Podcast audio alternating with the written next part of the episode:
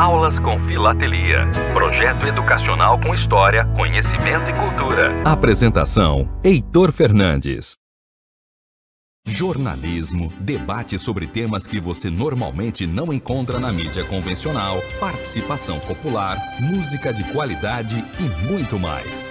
Web Rádio Censura Livre, a voz da classe trabalhadora. Opa, muito boa noite. Hoje é quarta-feira, dia 23 de novembro. Estamos começando mais um programa Aulas com Filatelia, com certo atraso. Já pedimos desculpa a nossos ouvintes, internautas. É muita correria, muita chuva em São Paulo. O doutor Anish já nos mandou um recado aqui que chove muito em São Paulo. Isso também contribuiu para o nosso atraso, além do trânsito que está insuportável. Aqui em Niterói, né? Cidade é um ovo, como dizem. A gente puxa chegar em casa para acessar, mas vamos dar início agora, imediatamente, nossa aula de hoje, nosso programa de hoje, né? Com aulas com filatelia, com as pílulas de histórias contadas pelo doutor Roberto Anish. Nós vamos abordar quatro temas em um só verdade, sobre o governo provisório, Revolução de 32, governo constitucional e Estado Novo. São, na prática, quatro aulas, né, doutor Roberto? Doutor Roberto sempre ilustra nessas aulas com boas apresentações filatélicas, belíssimas, e com certeza a aula vai estar recheada de peças filatélicas. Doutor Roberto, já temos aqui vários ouvintes internaus, já pedimos, reiteramos aqui o pedido de desculpa pelo atraso, né, Juvenal Vieira Filho, também já presente, José Rodrigues, é, boa noite a todos, José Bafê, né? Roberto Pires também nos dá uma boa noite. Boa no... José Rodrigues, Roberto Pires, já falei, mais um dia das excelentes aulas sobre história do Brasil, contada pelos selos. Obrigado, Roberto Pires, José Rodrigues também, Luiz Júnior, nos dá boa noite, saudações filatélicas de Divinópolis, para as legendas de Santos Bafê e Roberto, e os professores Anite e Heitor. Obrigado, Luiz. Também jornalista Antônio Figueiredo nos dá boa noite para um programa e nos dá um abraço fraterno. Doutor Roberto, sem mais delongas, nós vamos diretamente da aula para descontar aqui o atraso. Né? Muito bem-vindo, doutor Roberto. A palavra é sua.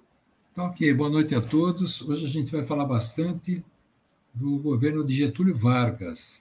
É muita coisa para uma aula pequena. Então, fizemos um resumo do resumo do resumo. Então, eu já vou compartilhar a tela aqui.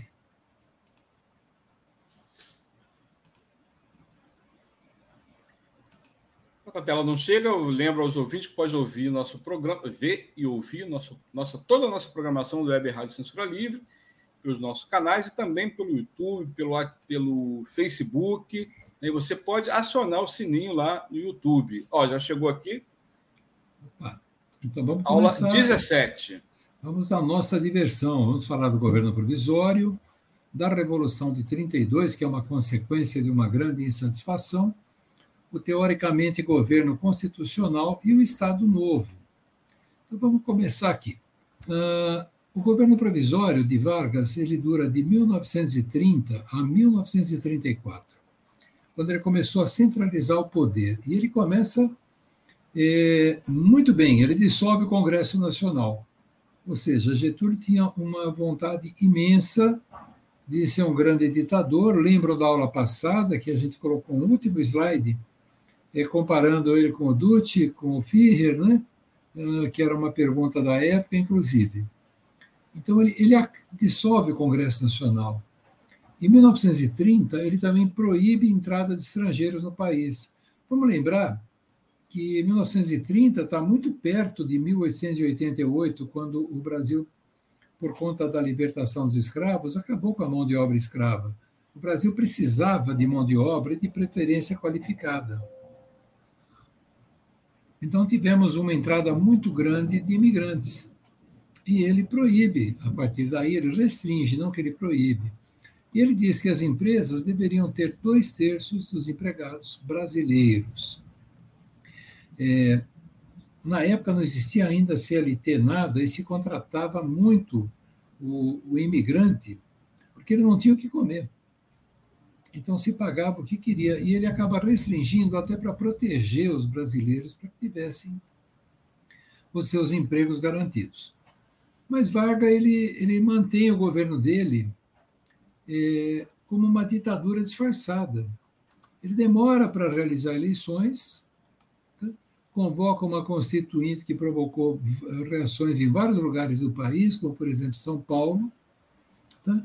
E, por conta disso, São Paulo dá um grito e se revolta contra esse governo ditatorial, e isso acaba terminando na chamada Revolução Constitucionalista de 1932. Constitucionalista porque os paulistas exigiam a volta de um governo constitucional, não servia uma ditadura.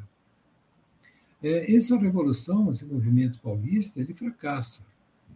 Mas Getúlio se vê pressionado e acaba nomeando para o Estado de São Paulo um interventor civil e nascido em São Paulo. E realiza uma eleição em 1933, compondo né, a Assembleia Constituinte, e se promulga a Constituição de 1934. Ah, essa Constituição. Você falou sobre aquele selinho, doutor Roberto? Opa, Mostrou? vou voltar aqui. É, esse aqui é um selinho de 1930, da Revolução de 30, que é uma que precedeu essa. É, foi quando o Vargas deu o golpe. João Pessoa era o vice dele né, e ele foi assassinado. E por conta disso que o Vargas acaba fechando o Congresso, falando aqui quem manda sou eu, impede a, a, o acesso à presidência do Júlio Prestes. Né? E esse selinho ele mostra aqui, esse aqui é o João Pessoa. E, não, e essa morte de João Pessoa não foi nada a ver com, não foi uma morte, não foi um assassinato político. Uma coisa entre eles ali, né? Sequência. Bom, depois dessa é, é, Revolução de 32, que não pegou bem mesmo a nível de Brasil, e a gente vai ver adiante, é, a Constituição é definida, a Constituição é votada. Então, as mulheres passam a poder ter o voto feminino, já era estipulado no Código Eleitoral de 32. Vargas foi é, reeleito indiretamente para ficar entre 34 e 38 e depois nós deveríamos ter eleições para que uh, democraticamente tivéssemos um novo presidente. Então ele já fica no primeiro mandato de 30 a 34 por causa do golpe, e agora ele fica de 34 a 38 quando foi eleito indiretamente. Né? A, política econômica do Vargas correu atrás do prejuízo do crash da Bolsa de Nova York, de 29. E, mais ainda, olha que coisa que a gente difícil de aceitar uma coisa dessas. O café era o principal produto de exportação do Brasil. O Brasil era um país eminentemente agrícola. E o preço do café caiu demais, não só por causa do café das Antilhas, mas também porque a nossa produção de café, é, como monocultura, era uma produção gigante. O preço cai e uma ideia que eles tiveram para valorizar o preço do café internacional e também no mercado interno, seria diminuir essa oferta, e diminuir a oferta incendiando, queimando sacas de café. Uh, aqui eu tenho primeiro aqui em cima essa, mais um selinho da Revolução Constitucionalista, Sim. onde entraram São Paulo e Mato Grosso. Mato Grosso deu mais um apoio, uh, não como os paulistas, né? e embaixo o selo do Café do Brasil. Aliás, os selos do café, nós temos um outro selo que eu mostrei numa outra aula, que é um dos selos mais bonitos do Brasil. Uh, na parte trabalhista, ele autoriza, o Getúlio autoriza a criação do Ministério do Trabalho em 1930. Ele começa aqui a fazer o governo populista dele. E ele passa a intervir diretamente na atuação dos sindicatos. Então a gente vai vendo a maneira com que o Vargas vai governando o país, ele vai criando maneiras de justificar a ditadura dele. Vamos seguir mais um pouquinho. Uh, paramos um pouquinho do jeito de falar tanto no Getúlio para falar da Revolução Constitucionalista de São Paulo e Mato Grosso. Vejam, Getúlio é um ditador. Ele nomeia os interventores nos estados e, não, e esses interventores eles não, não correspondiam aos interesses dos grupos políticos locais. Veja, o Brasil vem vindo de uma política eh, do café com leite, em que um presidente era de Minas, o vice de São Paulo, depois invertiram, mas todos os estados queriam que os seus governadores fossem dos estados, porque conheciam os estados, conheciam as pessoas. E o Vargas ele coloca para governar os estados interventores amigos dele ou amigos do regime ditatorial deles. Bom, nesse momento surge um movimento armado que congrega São Paulo, Mato Grosso, que hoje é Mato Grosso do Sul, Rio Grande do Sul, e durou de julho a outubro de 32. E a ideia? Uh, vamos fazer um movimento muito rápido, avançamos ao Rio de Janeiro e tomamos conta, damos o, prendemos o Getúlio. Mas uh, esse, esse apoio dos vários estados não veio. É, São Paulo fica com algum, algum apoio do Mato Grosso do Sul e dá tempo do Getúlio Vargas uh, agilizar toda uma defesa para acabar com isso. Realmente. Aqui nós temos só para ilustrar, o selo do bloco dos 100 anos da Sociedade Filatélica, em homenagem ao IMMDC. Os selos da Revolução de 32 foram selos feitos em São Paulo pelo Correio Paulista, com apoio da Sociedade Filatélica na época. Né? E aqui embaixo, o primeiro, um dos cartazes, Paulistas das Armas. Né? Esses aqui são outros cartazes que a gente vai encontrar eh, quando a gente faz a pesquisa, né, são cartazes da época mesmo, né? abaixo a ditadura, paulista, já cumpri meu dever, e agora? Consulte a sua consciência. Uh, vamos continuar. Esse levante armado começa em 9 de julho de 32, então aqui a capital, São Paulo, tem uma avenida chamada 9 de julho em homenagem a esse levante. E essa revolta ela começa para valer quando quatro jovens foram mortos por tropas do Getúlio Vargas. Eles foram mortos em 23 de maio de 32. Eles fazem um protesto. E aí começou o movimento chamado MMDC, em homenagem aos quatro jovens mortos, Martins Miragaia, Drauzio e Camargo. Tivemos uma quinta vítima, Orlando de Oliveira Alvarenga foi baleado no mesmo dia, no mesmo local, mas ele ficou internado e morreu meses depois. Como não houve a adesão dos estados, nós tivemos esse conflito militar aqui. Bom, esse aqui é uma fotografia do jornal O Estado de São Paulo, na época que os quatro jovens morreram. Tá? É, eu tirei essa a fotografia desse jornal no museu do interior de São Paulo, se eu não me engano, em Itu, Museu da Xilogravura. Ah. ah. eu, fiquei, eu olhei o jornal fiquei apaixonado. Eu queria comprar, mas eles não vendem. Tá? É, é, um jornal do dia seguinte. Tá? Aliás, um pouco adiante, desculpa, 25 de agosto de 32. Os meninos aqui morreram em 23 de maio. Isso aqui por quê? Porque o movimento estava pegando fogo, estava ganhando força. É três meses depois, né?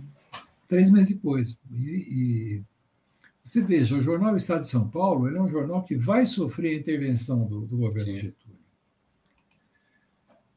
É, sem apoio, exceção de Mato Grosso, o Getúlio articulou a reação, sufocou a rebelião, tá?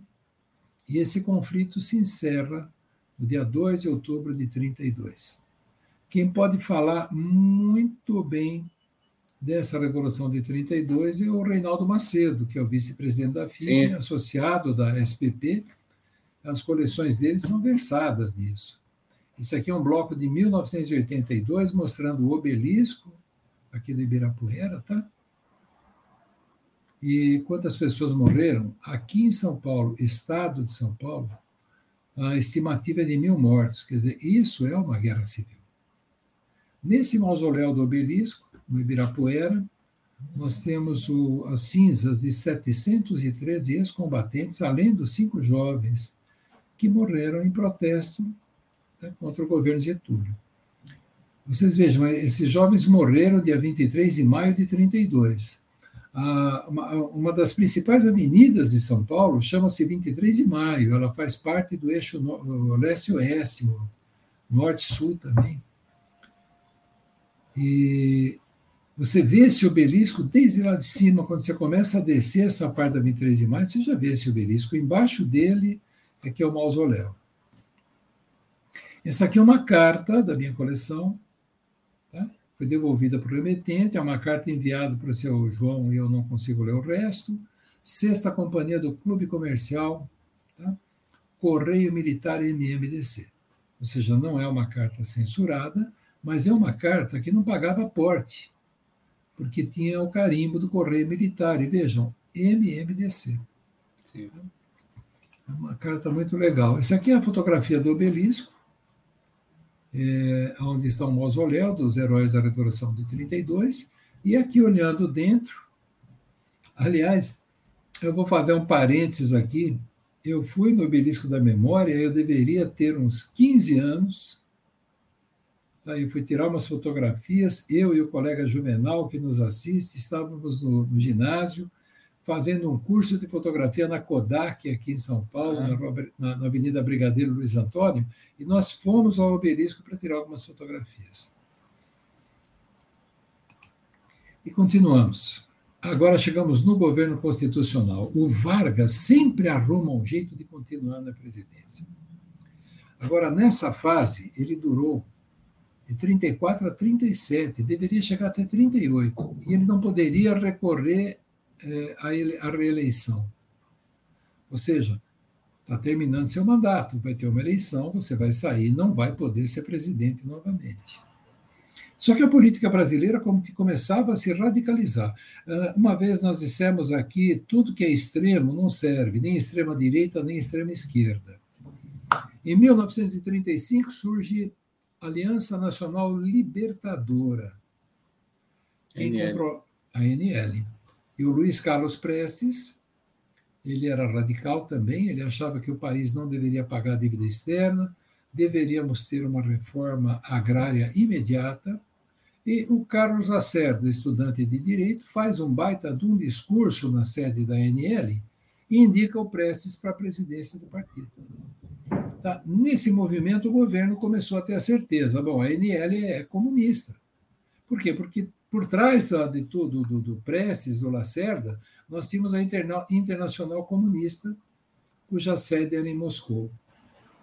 É impressionante como é, os comunistas de Moscou se infiltraram aqui no Brasil para tentar implantar um comunismo aqui. Lembra, uh, depois da Revolução Russa de 1919, uh, a Rússia mudou completamente o sistema de governo. Ela se fechou para o mundo e ela de repente vira uma inimiga do Ocidente. Inimiga entre aspas, a gente em breve iria começar aquela história da Guerra Fria. A ideia era conquistar uh, governos que tivessem o mesmo pensamento comunista na América Latina.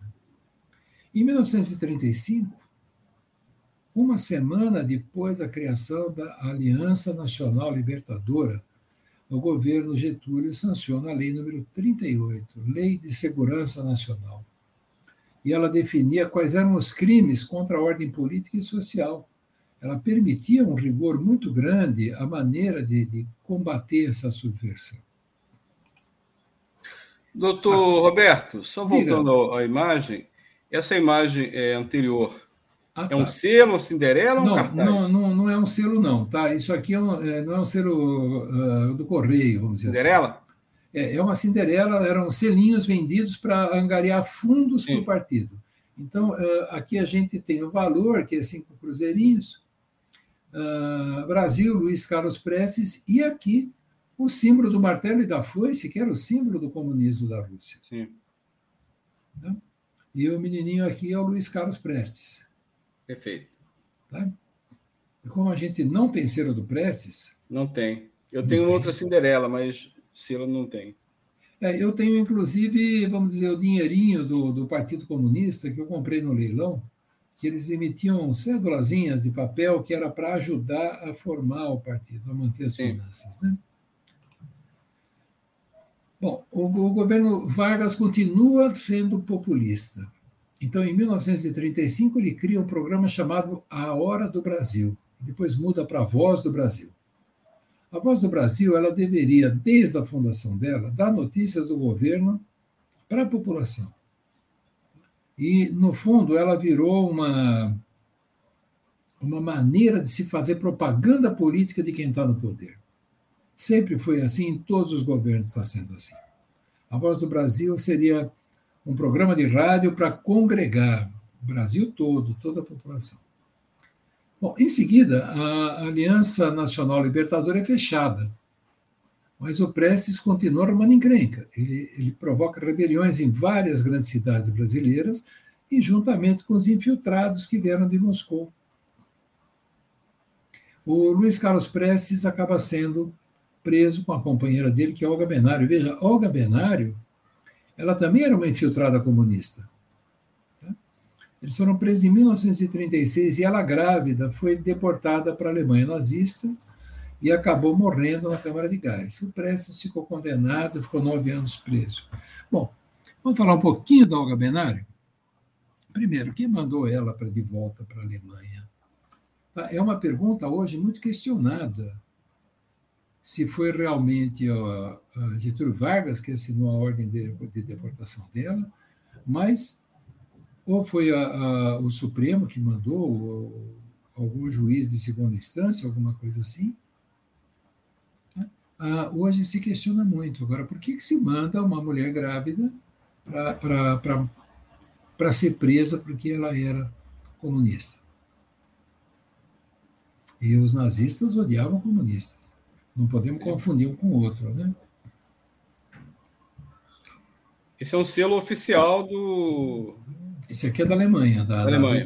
Da é da Alemanha. O único selo que nós temos, ela merecia um selo do Brasil, independente se ela era companheira do Prestes ou não.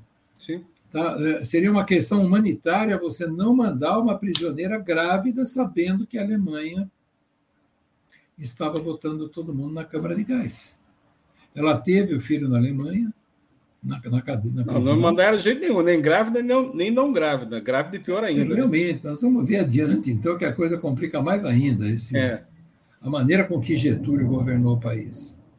É, tem, tem Parece-me que tem o dedo do Filinto Miller, né, que foi, foi considerado um meio carrasco aqui no Brasil. Né? Existe o filme da Olga, é, existe, é, existe uma peça, uma, uma ópera também da Olga, que foi escrita pelo compositor lá de Brasília, da Escola de Brasília, Escola da Universidade de Brasília. Estou tentando lembrar o nome dele. É, parece que o alemão do Alzheimer não só estava aí, mas ele está aqui também. Então, continuando aqui. É, ela acaba morrendo na Câmara de Gás e o Prestes foi condenado e ficou preso durante nove anos. Esse selo da República Democrática Alemã, DDR, é de 1959. 59. E ele é bem claro. Olga Benário Prestes, ele marca aqui. Olha só. Uh, vamos ver o que é esse governo constitucional. Primeiro, é, é, Filinto Miller trabalha com, com, Getúlio Vargas. O Filinto Miller já tinha participado de levante tenentista, foi chefe de polícia política, ele foi acusado de prisões, de tortura de prisioneiro, de matar prisioneiros. Tá? E ele acabou ganhando uma baita notoriedade porque ele foi quem conseguiu prender Olga Benário e o Luiz Carlos Prestes, que é, ninguém conseguia pegá-los. Ele foi chefe de polícia lá do Rio de Janeiro, Distrito Federal, ficou até 1942 e, e aqui afirma que ele chegou a prender 20 mil pessoas. Ou seja, o camarada era bom de prisão mesmo. Né? Então, essa polícia política do Getúlio Vargas, ela não tinha dó de ninguém, ela torturava, ela assassinava qualquer opositor do regime ela, ela fecha a Aliança Nacional Libertadora né, e continua tentando capturar todo mundo que aparecia. O Filinto Miller, apesar de tudo, ele foi eleito quatro vezes senador para o Mato Grosso. Foi presidente da Arena, já no governo militar, quando os partidos foram extintos e ficaram somente dois partidos. Né. Ele recebeu condecorações oficiais e tem uma ala em homenagem ao Filinto Miller e ainda ganhou uma, um, um, prêmio de comendador da Ordem Militar de Aves, em 1961, foi elevado à Gran Cruz na mesma ordem lá de Portugal. Essa aqui é uma biografia curta e grossa do Finito Miller. Quem assistiu a ópera e quem assistiu o filme como eu, se realmente a ópera e o filme retrataram a maneira com que ele tratava as pessoas, ele não merecia nada disso, mas eu não vou julgar a história. Tá? Essa foi a primeira aula que eu falei, eu falei, eu não vou julgar a história. Ah, mais alguns presos importantes na era Vargas. Vamos falar de Graciliano Ramos. Eu tenho dois selos aqui de 1992, homenageando Graciliano Ramos. Romance Vidas Secas, da, da, da, da sede, quando a gente lê esse livro, é um livro muito pesado sobre a seca do Nordeste. O livro Juca Mulato. Ele ficou preso dez meses sem saber por que não, sem, sem qualquer acusação. Em 1953, depois que ele morreu, foi publicado o livro Memórias do Cárcere, que é o que ele escreveu logo após a prisão. Uma outra pessoa bastante interessante que foi preso, Barão de Itararé, que era o Aparecido Torelli, ele se intitulava Barão de Itararé, e, e ele era, ah, vamos dizer, um jornalista cômico. Ele, era, ele fazia charges, ele colocava coisas é, engraçadas, vamos dizer assim. Ele foi sequestrado por cinco homens, que depois se descobriu que eram oficiais da Marinha. Agrediram ele, isso porque ele escreveu um, um artigo sobre a revolta da Chibata, que a gente já discutiu. E, de, e bateram para valer nele, deixaram ele praticamente nu, furaram os pneus do carro dele. E ele volta né, para a redação e ele colocou uma placa na porta da redação, que lá foi de lá que ele foi né, sequestrado, lá na redação do Jornal do Povo. Ele colocou uma placa, entre sem bater, ou seja, não precisa me bater, eu vou tranquilo. Tá? É, é uma pessoa muito incrível, Barão de Tararé. Infelizmente, a literatura está esquecendo dele aqui no Brasil, mas o que ele escreveu deveria se fazer as coletâneas do que ele escrevia para que a gente tome conhecimento de verdade. A gente olha Barão de Tararé como um cômico, e na realidade ele não era um cômico, ele era um crítico do governo. Jornalista. Exato. Né? Mas a gente precisa conhecer o trabalho dele. Não é só falar o Barão Tararé era engraçado. Não, depois que ele apanhou, quem é que fica engraçado depois que apanha? Não tem graça nenhuma. Bom, quem mais? Aqui eu tenho o Jorge Amado. O Jorge Amado era comunista mesmo, né? Esse aqui é um, é um folheto né? do, do, do tempo Foi parlamentar pelo PCB. É, ele foi um monte de coisa, né? Sim. ele escreveu um livro chamado Capitães da Areia. O Monteiro Lobato escreveu um livro chamado Reinações de, de, de Narizinho. O José Lins do Rego, Meninos em Engenho. O que, que o governo faz? É, quase que ele faz a mesma coisa que aconteceu na Espanha, o Édito de Barcelona, quando queimaram todos os livros do Allan Kardec. O governo aqui, o governo Getúlio, dentro da polícia, da, da polícia política dele, acabou incinerando, principalmente o, o Capitães de, de, de, Areia, do Jorge Amado. Tá? Esse livro, Capitães de Areia, ele, é, ele romantiza os menores criminosos. Aqui no Brasil a gente não pode falar menor criminoso. Tá? Mas ele, ele romantizou tudo. Você lê o livro e você fala, puxa vida, eu queria estar no meio deles. E está errado. Tá? Mas ele mostrou uma face da sociedade que ninguém olhava. Mas, como ele era do Partido Comunista, vamos persegui-lo, o que aconteceu. Tá? Ah, veja, com toda a guerra que já estava tendo, o, o, governo Getúlio proíbe entradas de judeus no país. Ele não fazia diferença de alemão, de judeu alemão, de austríaco, de polonês. Ele simplesmente negava vistos de entrada.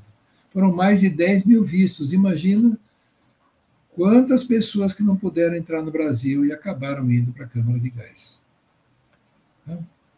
Hoje nós estamos em 2022.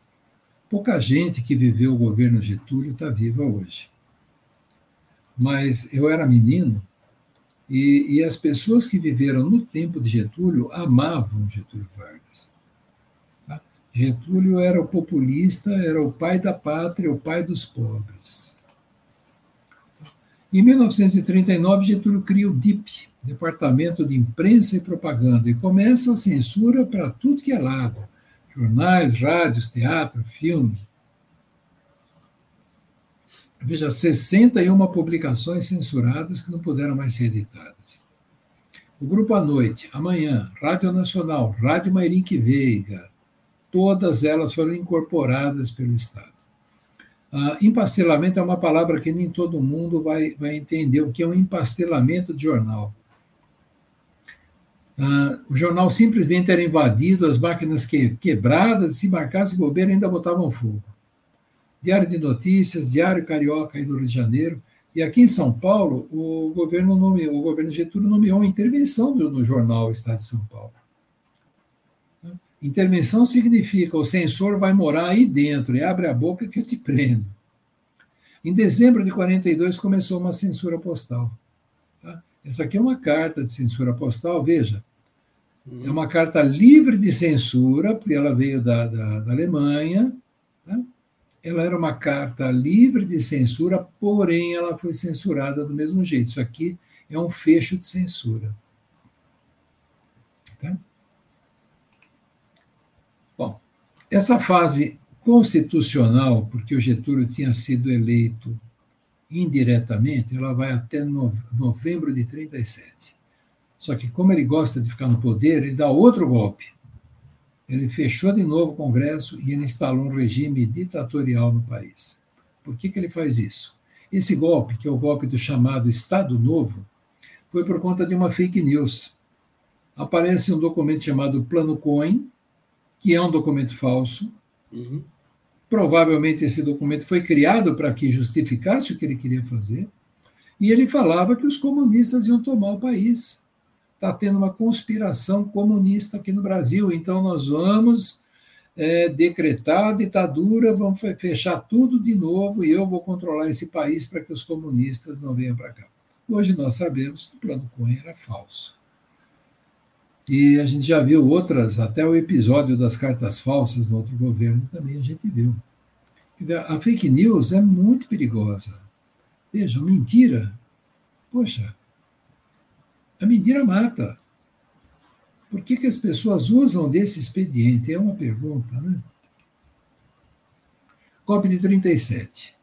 A campanha tava, já estava entrando uma campanha presidencial para janeiro de 38, onde Getúlio não poderia participar. Mas ele alega uma ameaça comunista do país no plano Cohen. Aí ele é apoiado pela cúpula das Forças Armadas, intelectuais, integralistas e um novo golpe de Estado. Aqui é quando ele fez a, o anúncio da implantação do Estado Novo, que ele fecha Congresso, fecha tudo, e ele continua sendo o ditador que ele era. Aqui, então, a gente tem o Estado Novo, é outra fase ditatorial do Estado Novo. Tá? Ele vai por oito anos, de 37 a 45. Ou seja, ele reforçou mais ainda o poder, reduziu a liberdade civil, implantou a censura, implantou uma tremenda propaganda política, se aproxima das massas, quer dizer, o populismo. Quer dizer, tudo que a gente foi falando agora há pouco já é o que acontecia no Estado Novo. Ele fechou o Congresso, fechou assembleias estaduais, câmaras municipais. Ele prepara uma nova Constituição e assina, dando poder total para ele como poder executivo. Volta a nomear os interventores pelo Estado, para os estados. E governa por decreto-lei. Os partidos foram todos fechados e colocados na ilegalidade. Tá? E a Hora do Brasil, que a gente falou que ele, que ele criou, que depois vira a Voz do Brasil, serve para ele fazer essa propaganda populista.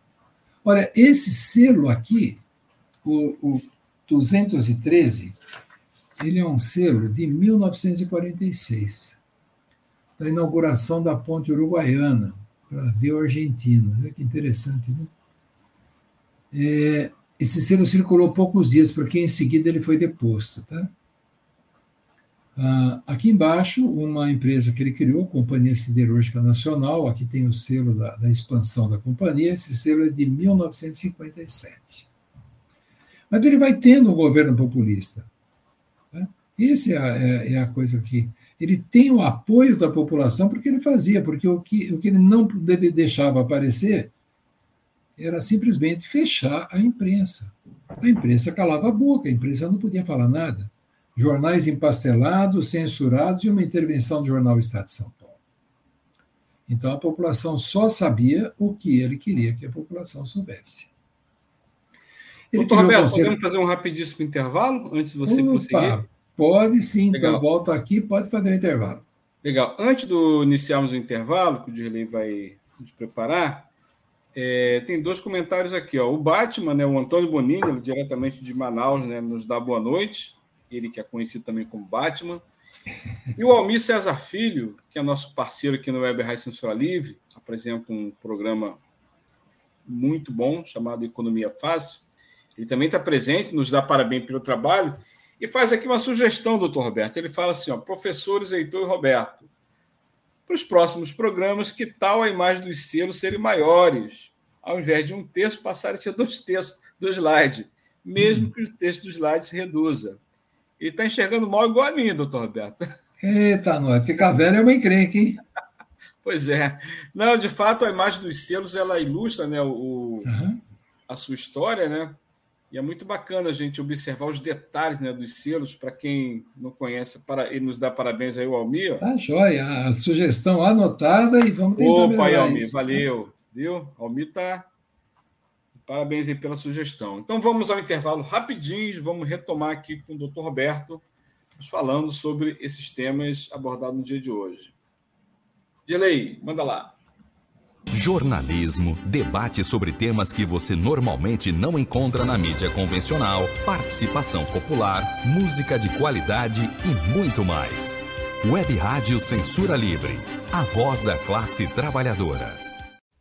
Para manter o projeto da Web Rádio Censura Livre de uma mídia alternativa, buscamos apoio financeiro mensal ou doações regulares dos ouvintes, de amigos e parceiros já que não recebemos recursos de grandes empresas, políticos ou partidos.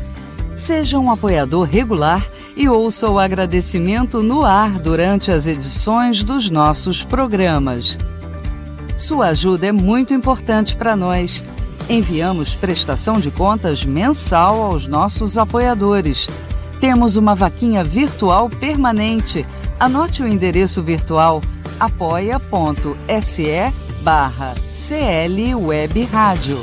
apoia.se barra CL Web Rádio. Saiba mais sobre a emissora no WhatsApp 21 96553 8908. Web Rádio Censura Livre, a voz da classe trabalhadora. Acompanhe a programação da Web Rádio Censura Livre no site www.clwebradio.com, no aplicativo exclusivo para ouvir rádio no celular, tablet e Smart TV. A emissora também está no Rádiosnet, um dos maiores aplicativos para esta finalidade, na nossa página no Facebook e no canal da emissora no YouTube. Acesse o nosso canal escrevendo youtube.com barra C barra Censura Livre. Tudo junto. Inscreva-se no canal e acione o sininho para receber as notificações de novos vídeos. Web Rádio Censura Livre.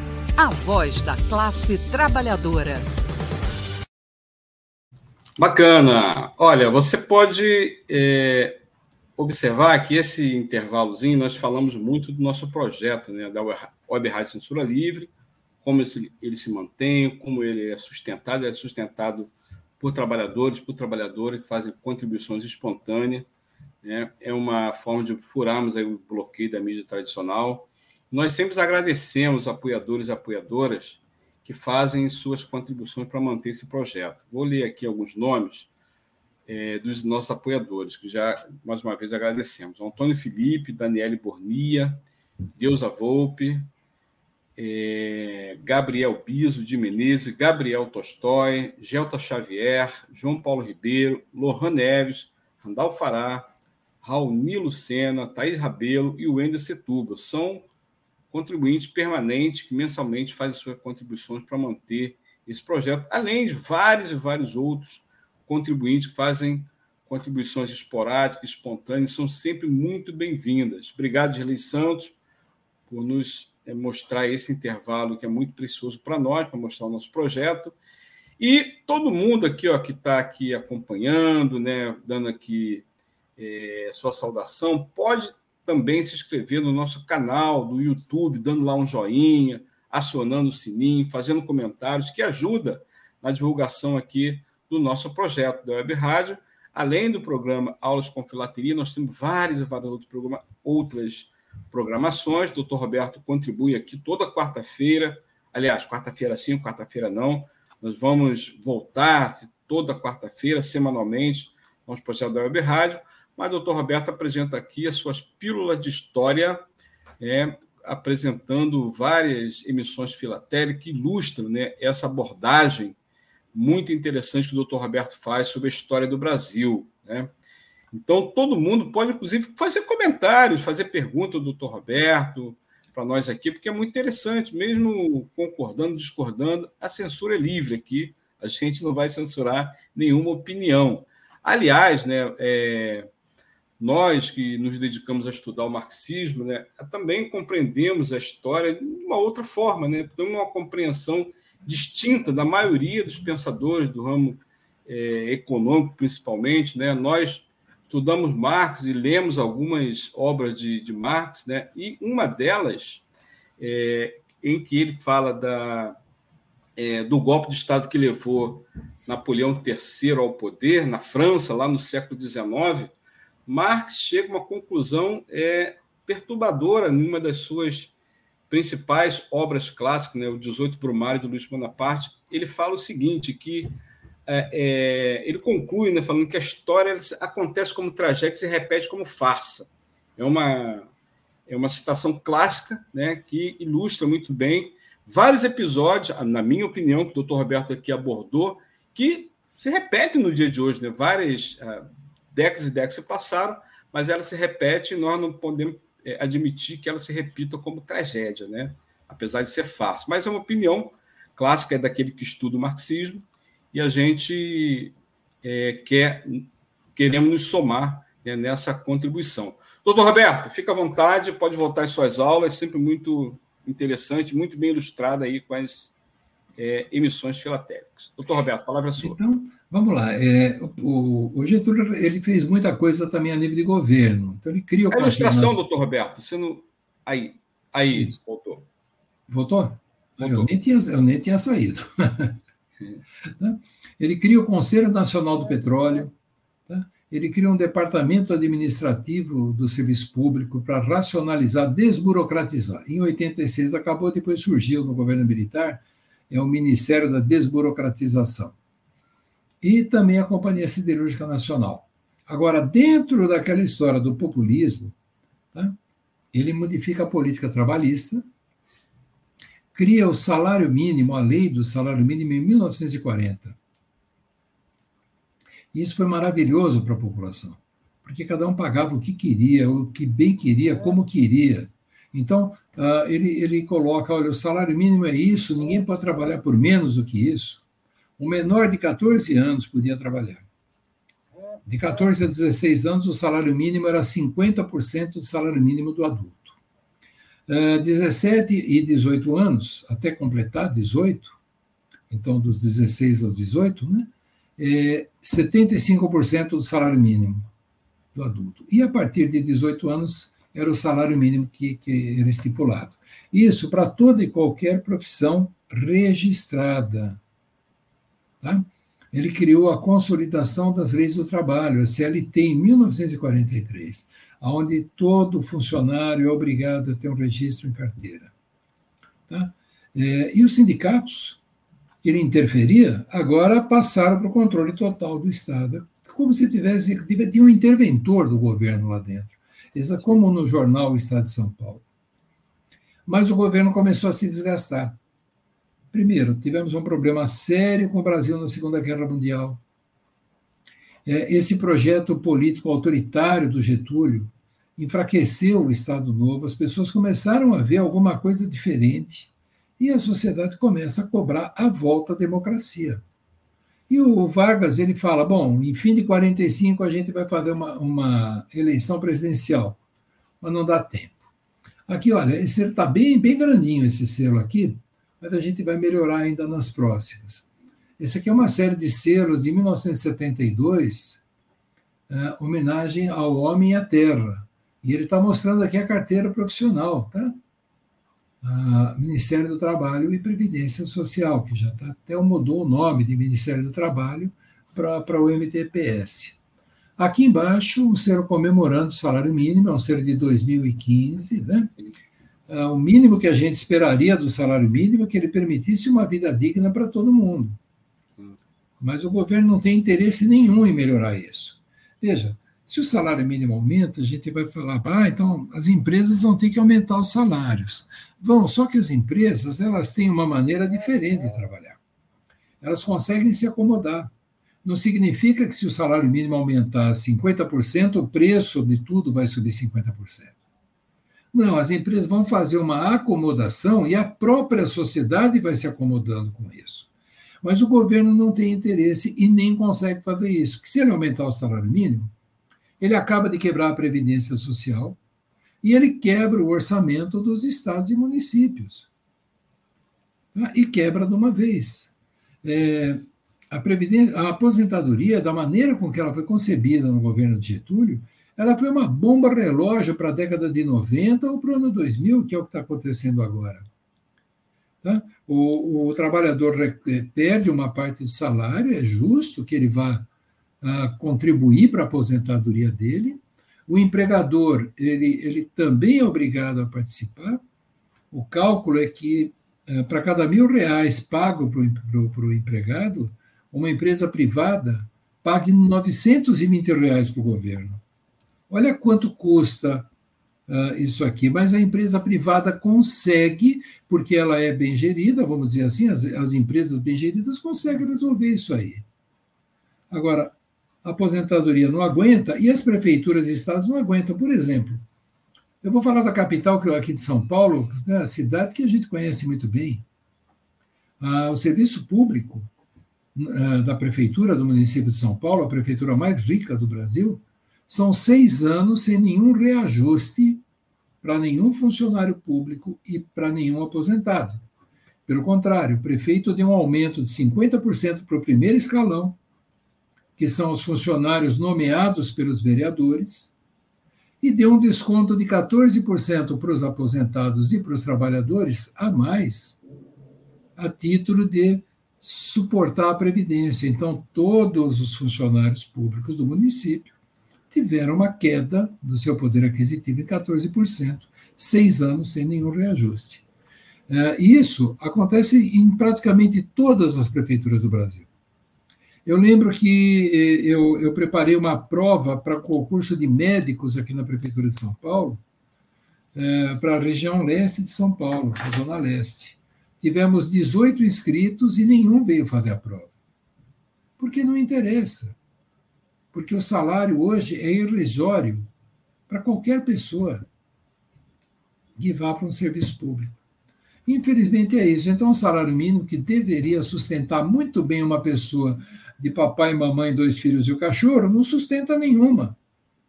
Isso porque a empresa tem que pagar o vale transporte, a empresa dá uh, o, o, vale refeição, dá a cesta básica, que é lei. Dizer, o governo começou como ele não consegue melhorar isso, a criar dificuldades para as empresas, é, fazendo essas leis. Só que as empresas se saíram muito bem com isso. Uma empresa que dá convênio médico, porque a assistência médica do SUS no Brasil é uma verdadeira porcaria, é uma empresa que dá o vale transporte, uma empresa que dá a cesta básica, é uma boa empresa. Todo mundo quer trabalhar nessa empresa. Então, infelizmente, o que acontece? Agora que eu dei o meu pitaco nisso aqui, eu já vou mudar de slide. Posso fazer um comentário, doutor Roberto? Claro. Sim, então, você falou sobre o salário, esse é muito interessante, eu também milito né, nessa causa de aumento salarial, de reivindicação dos trabalhadores, né? E, de fato, o salário mínimo ideal e necessário, ele está muito aquém do que hoje uhum. o governo defende, né? Todos os governos defenderam sem exceção, defenderam salários muito aquém. Né? Tem um departamento é ligado à Unicamp, que é o Departamento Intersindical de Estatística e Estudos Socioeconômicos. Isso, o DIESE. O Almir Cesar Filho pode falar melhor do que eu, né? porque ele é economista. É... O salário mínimo, hoje, o salário vital do DIESE, pelo estudo do DIESE, deveria custar R$ 6.388,55. Então, imagina que o salário mínimo hoje está o quê? Quase um quarto disso aqui, né? Então, está muito aquém do que necessário para manter uma família com todos os direitos, pagando aluguel, alimentação, condução, saúde, cultura, lazer, que é muito importante. O salário mínimo mal dá para a cesta básica. Uhum. Né? Então, está correta a sua crítica é, na sua aula. Acho que a aula tem que ser isso mesmo, ela tem que levantar os problemas atuais, né? ela tem que apresentar as contradições da, da economia, né? e ela tem que contextualizar com a realidade. Né? A aula de história, na nossa opinião, serve fundamentalmente para isso. Né? Mas é um comentário também, doutor Roberto, fica à vontade. Que bom. Obrigado. Então, é, surge um segundo movimento querendo manter Getúlio Vargas no poder, quando ele fala que vai ter eleições, mas ele acaba não participando das eleições. Ele foi deposto em 1945, dia 29 de outubro. E quem depôs Getúlio Vargas foram os mesmos militares que levaram, apoiaram e mantiveram 15 anos Getúlio Vargas no poder. A junta militar assumiu o poder realizou novas eleições federais e terminou aí a ditadura civil-militar brasileira. É, quem quiser é, entender um pouquinho mais da Era Vargas, é, o Brasil Paralelo ele tem um artigo muito grande. Eu é, só vou dizer para vocês não assistirem os vídeos. Eles colocam dois vídeos dentro do Brasil Paralelo. Leiam somente o texto, quem for entrar, isso vai ficar depois no PDF os vídeos são muito tendenciosos. Eu não gosto de nada que seja tendencioso. Tanto que eu não sou assinante do Brasil Paralelo. É, o texto histórico é uma coisa que vale a pena a gente dar uma lida. Mas o, os vídeos eu, eu comecei a ver e falei: esse vídeo para mim não vai servir. Continuando, acabou. Na próxima conversa nossa, Segunda Guerra Mundial, o presidente Eurico Gaspar Dutra e vejam quem renasce das cinzas, Getúlio Vargas de novo. De novo. De novo. Pois é. Roberto, parabéns, muito obrigado pela sua dedicação aqui à nossa, nossa modesta contribuição para a história, né, com o programa Aulas com Filatelia. É sempre muito enriquecedor a sua, sua aula. Também, né, as ilustrações filatélicas são sempre é, contextualizando aí com, com temas abordados. Né? O tema Getúlio é um tema difícil de falar, porque Sim. é muito material, é muito. Tem muita coisa no governo Getúlio, tem muita coisa ruim no governo Getúlio, tem coisa boa? Tem, não há dúvida.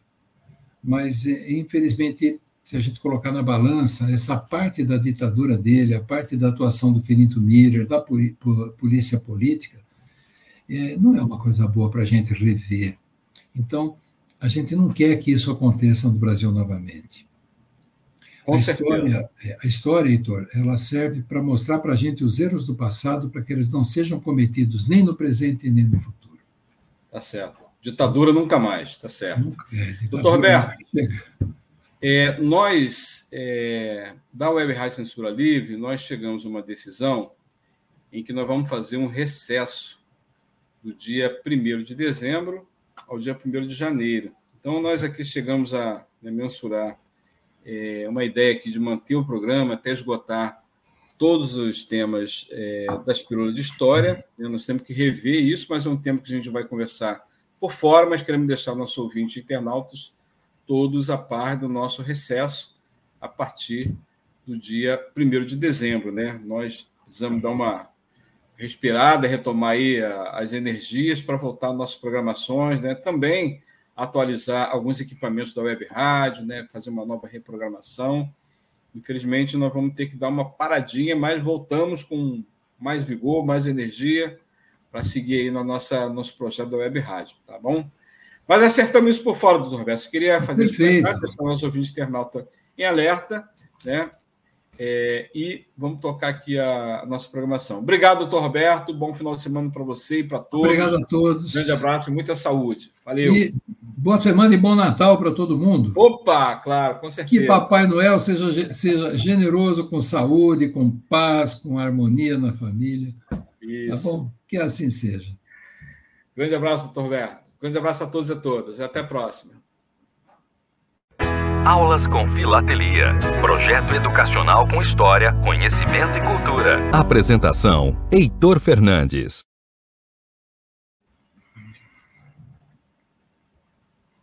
Já estamos no ar. O programa ainda está ao vivo.